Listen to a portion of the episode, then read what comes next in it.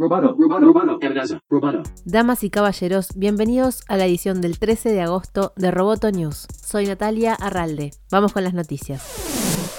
Frente a un nuevo día del niño y de la niña, Girls in Tech Uruguay promueve los regalos que estimulen las habilidades STEM de ciencia, tecnología, ingeniería, arte y matemática. Florencia Polcaro, directora del capítulo uruguayo de la organización, señala que hoy la disparidad a nivel profesional es muy grande entre hombres y mujeres que se dedican a las áreas STEM. Por eso, Polcaro señala la importancia de hacer regalos con sentido que permitan a las niñas el desarrollo de estas habilidades.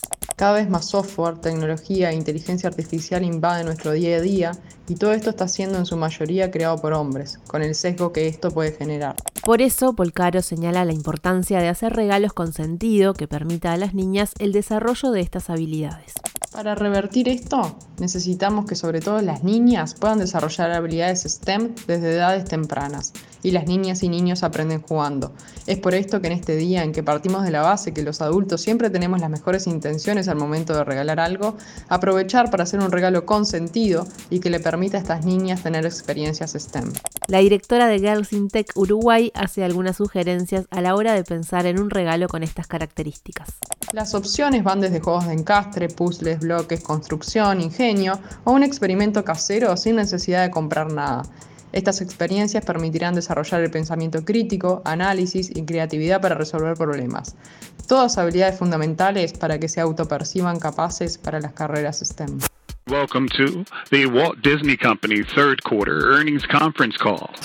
Disney superó las expectativas sobre el crecimiento de suscriptores, los ingresos y las ganancias. Según anunció en su informe del tercer trimestre fiscal, la compañía reportó la cifra de 116 millones de suscriptores para Disney Plus. Además, informó que tiene casi 174 millones de suscriptores en Disney Plus, ESPN Plus y Hulu. Los ingresos de sus segmentos directos al consumidor aumentaron un 57% a 4.3 mil millones de dólares. En cuanto a ingresos totales, el conglomerado Walt Disney Company ganó 2.271 millones de dólares en los últimos nueve meses. El segmento de parques, experiencias y productos Disney volvió a ser rentable por primera vez desde que comenzó la pandemia de COVID aunque los parques por sí solo todavía no son rentables. Disney también sigue experimentando con los hábitos de audiencia y en cómo continuar con los estrenos de sus películas después de la pandemia. Shang-Chi, we think it's actually going to be an interesting experiment for us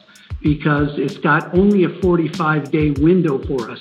Ahora la compañía lanzará Shang-Chi exclusivamente en cines durante 45 días antes de agregarlo a su servicio de transmisión. Acabamos de comenzar nuestro viaje y como creo que pueden ver, lo que realmente marcará la diferencia para Disney es nuestro contenido espectacular, contado por los mejores narradores en nuestras poderosas franquicias, dijo el CEO de Disney Bob Chapek.